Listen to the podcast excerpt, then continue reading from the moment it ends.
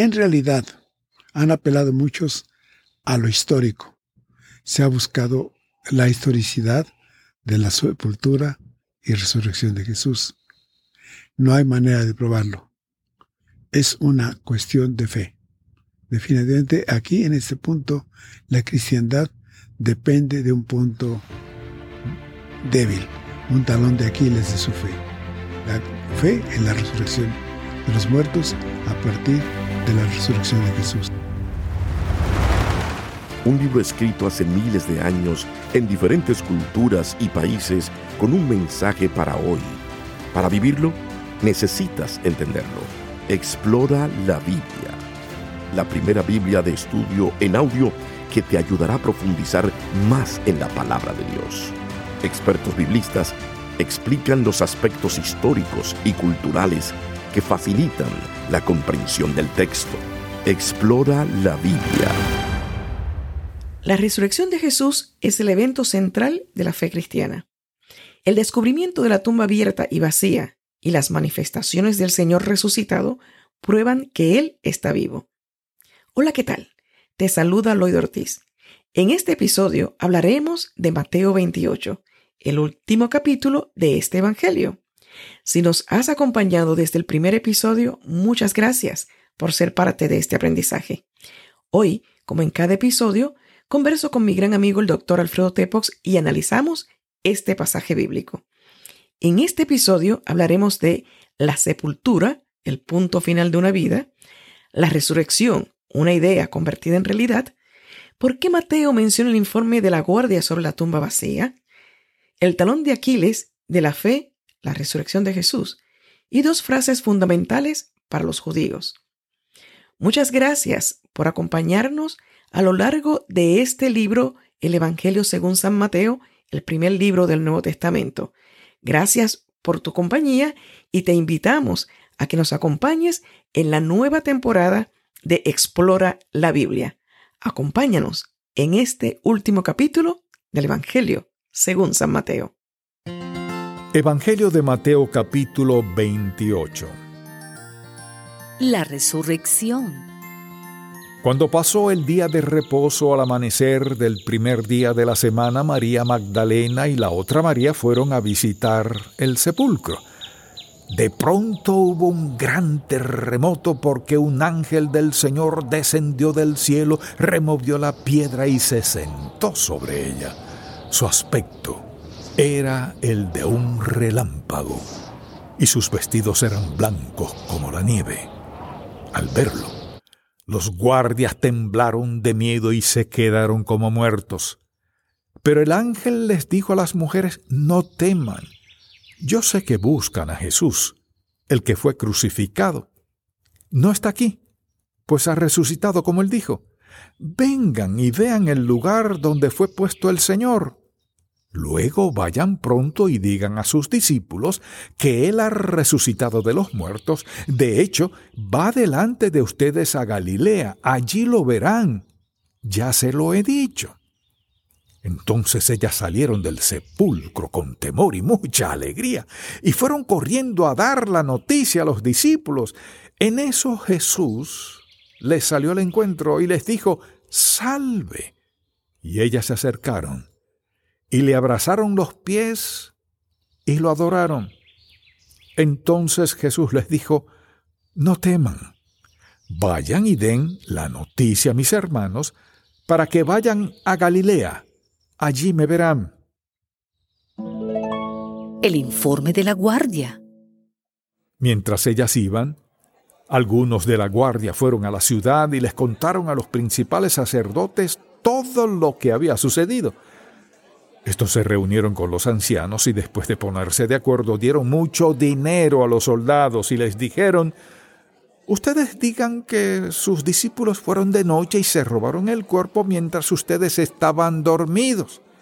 Si el gobernador se entera de esto, nosotros lo convenceremos y a ustedes los pondremos a salvo.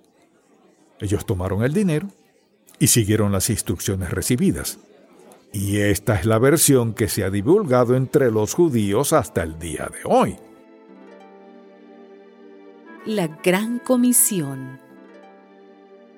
Pero los once discípulos se fueron a Galilea, al monte que Jesús les había señalado, y cuando lo vieron, lo adoraron.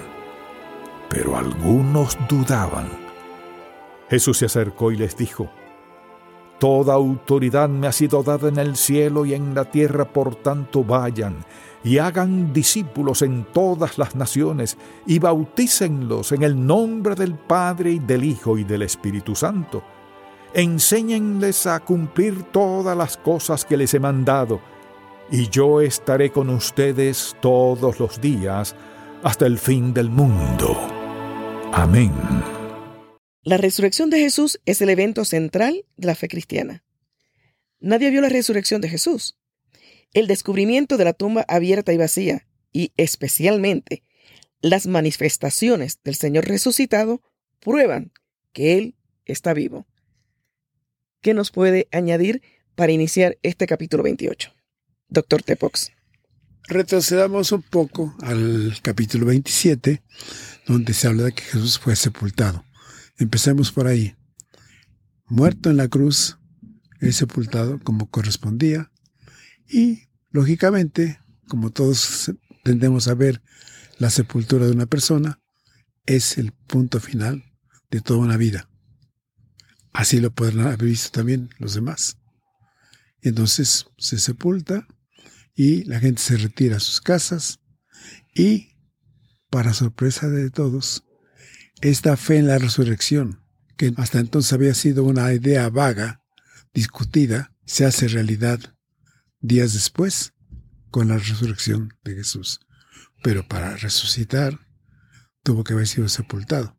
Y el Evangelio sigue la, que diríamos, el orden de cosas tal como uno esperaría, con la tremenda noticia, la gran sorpresa de que esta fe en la resurrección de los muertos, que entre ellos mismos discutían, cobra una realidad innegable en la resurrección de Jesús. De ahí nos vamos al informe de la guardia, ¿no?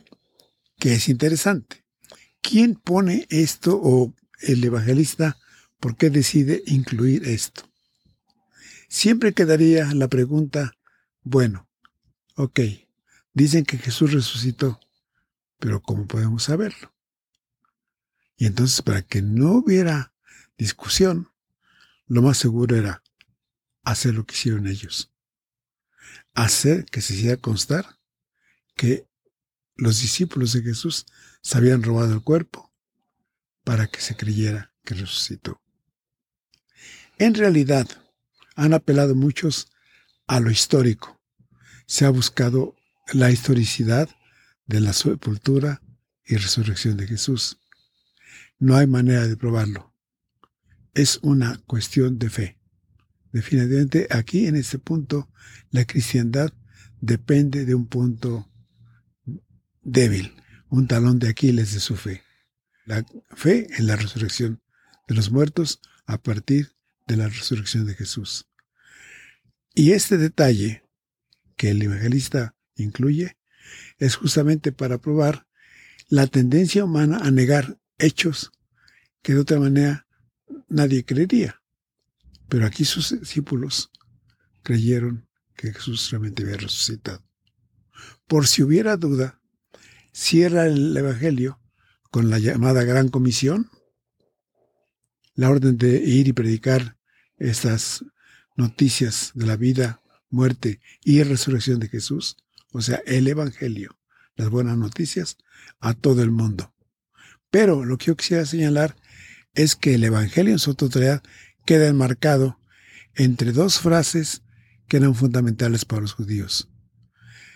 En el pasado, durante los 40 años en el desierto, Israel avanzó siempre hacia adelante hasta entrar a la tierra prometida en la confianza, en la seguridad de que Dios los acompañaba. Ese es un tema constante en toda la Biblia. Dios está con nosotros. Se nota en el Salmo 23 tú estás conmigo.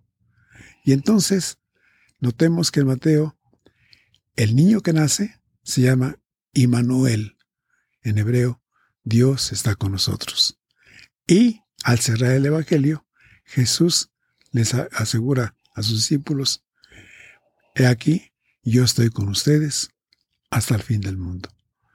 Esto que técnicamente se conoce en literatura como un inclusio, aquí queda muy claro.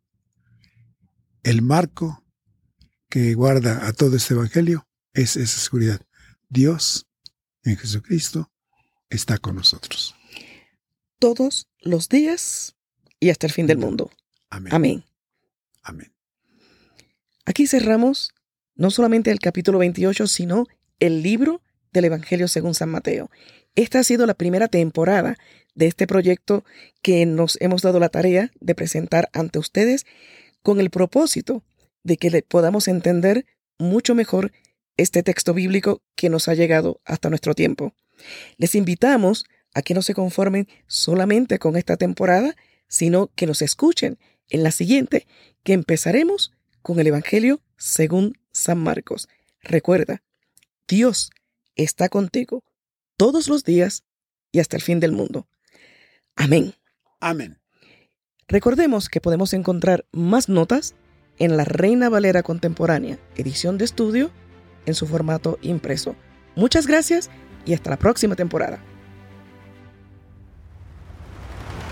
Un libro escrito hace miles de años en diferentes culturas y países con un mensaje para hoy. Para vivirlo, necesitas entenderlo. Explora la Biblia. La primera Biblia de estudio en audio que te ayudará a profundizar más en la palabra de Dios. Expertos biblistas explican los aspectos históricos y culturales que facilitan la comprensión del texto. Explora la Biblia